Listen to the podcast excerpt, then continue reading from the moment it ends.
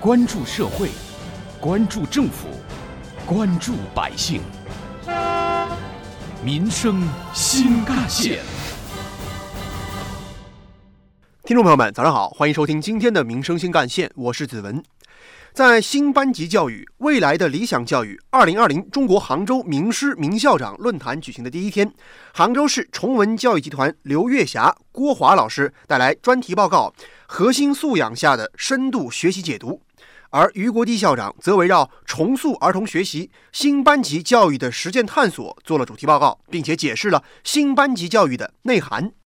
新班级教育是针对老的班级授课制，就是一个老师讲，学生听，这样讲授式的教学方式做一个改变。我们从教学的组织形式，用听授式的改到体验式的，然后是学生单独的个体学习的，变成小组合作学习的，从老师各自为政的一个人教学的，变成。一个及以上老师共同来完成教育的这样的一种方式，所以新班级教育是解决班级授课制背景下学生个性发展的教育难题。这样探索旨在重塑儿童的学习。通过赋予学生自主选择课程和班级的权利，让儿童经历真实、丰富、有意义、可选择的新班级学习生活，从而帮助每一位儿童都能充分地展现自己的精神世界，形成主动发展的学习动力和认知能力，并在师生、生生之间的充分交往当中，创造一种相互欣赏并且共同开拓的幸福生活。十八年前。崇文将新班级教育模式作为变革学校教育教学生态的路径选择，在不断的探索实践中，始终着力于学校层面深度推进的班级整体改革。在积极吸取乡村教育和书院教育理念的基础之上呢，结合当今中国学生发展的核心素养，崇文提出了存德性、明自我、会学习、善交往、广视野的育人目标。并开展了全方位、多层次的学校改革，探索出了具有崇文特色的新班级教育模式。当我们把教育的眼光落到学生成长的时候，它教育一定是会有各种创新的。新班级教育是一种教育创新。如果我们去关注学生成长、关注学生发展，它会有各种的教育创新。那我就觉得这是第一个价值。第二呢，我们也用了二十多年的研究，也。也有了操作路径。今天提供给会议的一本本的书，呃，这一些会议资料里头，其实都是一些操作的样板。那我就觉得，特别是呃，刚才我说的，对于农村小规模学校、乡村教育的发展，新班级教育是在做出自己的努力。值得一提的是，论坛期间，所有的与会老师走进了崇文新班级教育课堂与工作坊，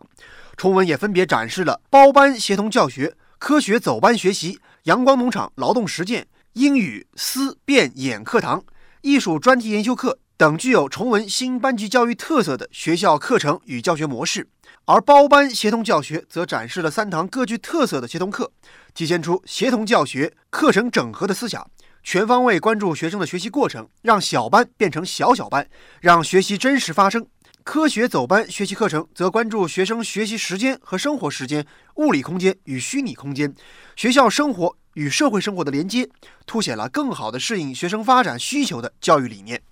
阳光农场劳动实践活动则充分利用学校阳光农场，融合了各学科学习，打通了各时间和空间，让阳光农场成为了孩子们劳动的实践基地、田野的学习中心。而英语的思辨演课堂则定位文本话题，分析语言的结构和功能，展开全视角合作学习，在理清梳理故事的脉络基础上，分析角色特点，深化故事情节，创编故事，并将故事改编成剧本进行演绎。而艺术专题研修课程有陶艺和非洲鼓的项目体验，通过实践体验的学习方式来拓展艺术教育途径，提升学生的艺术修养。采访中。开化县教育局党委书记、局长方立明告诉记者：“这次的论坛让他自己的团队收获多多。这一次，我带我们的一部分校长和骨干走进我们崇文分论坛，主要是来学习、来提升我们的这种新时代背景下的这种教育理念，探寻这个新班级教育，我们未来的理想教育的一种新的策略和。”模式，最终呢，通过我们人的思想教育思想观念的转变，来带动整个人的教育现代化。方立明说：“未来他们希望借智借力，借题登高，寻求教育的帮扶和努力。你比如我们现在也在商谈，呃，崇文的新班级教育，在我们开化这样一个山区县，尤其是乡村教育，怎么样打造一个新的教育样态，啊，最终实现教育的优质均衡发展，这是我们的根本目的。我们计划，呃，引进我们。”于校长的新班级教育的理念，我们还跟这个浙江理想教育研究院将进一步的深度合作，计划在开化设立分院。我们通过建立开化的教育智库，还有新班级教育的实践，争取实现我们刚才所说的，呃，学生的深度学习，还有我们的项目化的这个学习等一些新的一些教育样态的有效实践。呃，立足于孩子的实际，像我们农村，可能孩子的呃一些综合方面的一些呃一些一些结构啊，都可能不一样。但是它呢是基于人为主题的这样一种理念，我想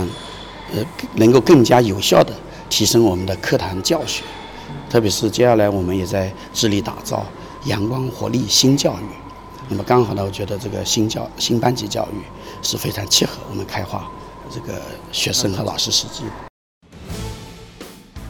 挖掘新闻真相，探究新闻本质，民生新干线。在论坛的第二天，杭州市崇文教育集团党委书记、总校长于国地首先致辞。在他看来，如今孩子们的课业负担往往太重了，这是首先需要解决的问题，而主要原因来自于老师、家长等不同方面。我从老师的角度分析，那是老师不自信，老师不知道我的这个教学是不是落实了，所以他用大量的作业、大量的操练，让学生去反复的练，用这样一种简单劳动来获取机械记忆的知识获取的成果。那在重文，我们用的是。呃，集体备课的方式，就如果说一个新老师，那他肯定是不自信。但是这个组里有像我一样的资深的特级教师，我们一起备课，我们一起去解决这些教学难题，就是把个别老师呃这个专业发展还在低水平的时候，用团队的力量把它推到一个高水平。于校长认为，学生的第二个压力层面，则来自于家长的心理不安全感。他怕自己的孩子比不过别人，因为他总是跟别人家的孩子去比，他整天就在这个比当中，呃，找平衡。那么他想，我怎么去比过别人呢？我花时间给他送培训班，我花钱给他去交培训班的学费，最后，我认为是家长用孩子的时间，用他自己的钱买得了他自己个人的心理安慰。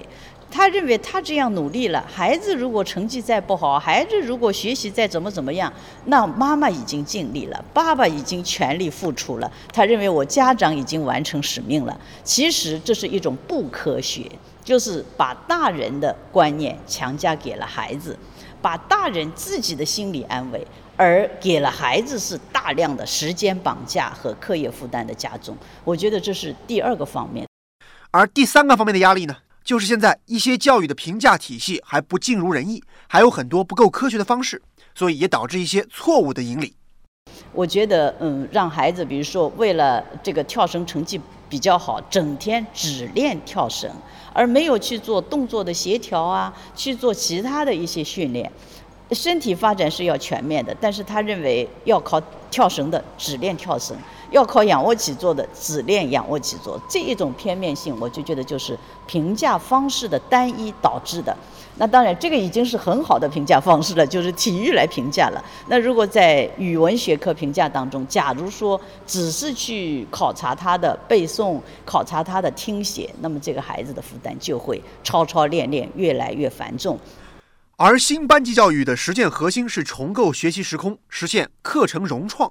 创新教学组织形式，开发多元化的学生评价体系，合理运用教育技术，在新班级教师、新班级家校的保障之下，为学生们打造新班级学习生活。校长于国地说：“重视孩子是第一要义。”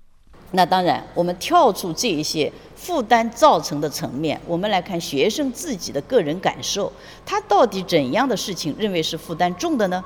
如果他是喜欢写字的，他整天在练书法。他是作为一种享受的，而不是负担太重。所以，我们跳出这个层面看，孩子对于哪些东西感兴趣的，我们就要把他的兴趣点去扬长。他那样的一种学习，你看来是负担，对他来说是一种享受。对于未来来说，它是一种特长的成长。所以，我想学生的负担和全面发展，是我们需要用平和的心态，用科学的眼光去分析，去认真的，就是呃，从老师、学校、啊家长、家庭和社会共同去完成。在于校长看来，有的时候不那么关注，也不妨是一个有效的教育方式。现在我们是孩子啊，有一种不堪承受之重，就是所有人对于孩子来说太关注了，太关注了，其实也是他的一种无形的压力和负担。你不要太关注，他还是玩得很开心的。你一关注，他就会变得玩的都不开心了。本来就是个玩，你就不要去关注了。他本来在好好吃饭，你不要说芹菜有没有吃啊，萝卜有没有吃啊。你一关注，他突然发现，哎呀，这个芹菜不怎么好吃的。其实他本来好好的在吃的。所以在这个教育当中也是这样，对于孩子给他一个自然成长的空间。我想，只有给了孩子一个自然成长的空间，给他一个比较好的教育场。这个教育生态良好的循环起来，孩子的德智体美劳全面发展肯定能够实现。随后，张华教授做了素养本位课程改革的专题报告，而刘辉教授则围绕大概念教学、素养导向的课堂转型做了专题报告。记者了解到，参与此次研讨分享会的专家有教育部基础教育课程教材发展中心副主任刘月霞女士。北京师范大学博士生导师郭华教授，华东师范大学邹维成教授，浙江大学博士生导师刘丽教授等多位教育界资深大咖。有关我们今天关注的新班级教育的实践探索内容，杭州市上城区教育局局长向海刚也表达了自己的观点：班级授课与因材施教，班级管理与学科融合，个体发展与集体主义的三对矛盾。让儿童经历真实、丰富、有益和选择的新班级教育的学习生活。这个研究成果也曾经获得过浙江省，呃，教育基础教育成果一等奖。崇文也是在这方面的探索，也成为我们上层教育改革的一个样板。有关我们今天关注的话题，《人民日报》也曾发表评论文章：“教育怎样，未来就会怎样。”文章指出，教育的本质是什么呢？是一棵树摇动另一棵树，是一朵云推动另一朵云，一个灵魂唤醒另一个灵魂。从这个角度来说，教育关乎成长，也预约着未来。要对每一个生命充分重视，关注每一个个体的未来和整个人类的未来。你怎样，中国就怎样。今天的教育怎么样，我们的未来就会怎么样。这是每一位教育工作者必须要认真思考的命题。好，感谢您收听今天的《民生新干线》，我是子文，下期节目。我们再见。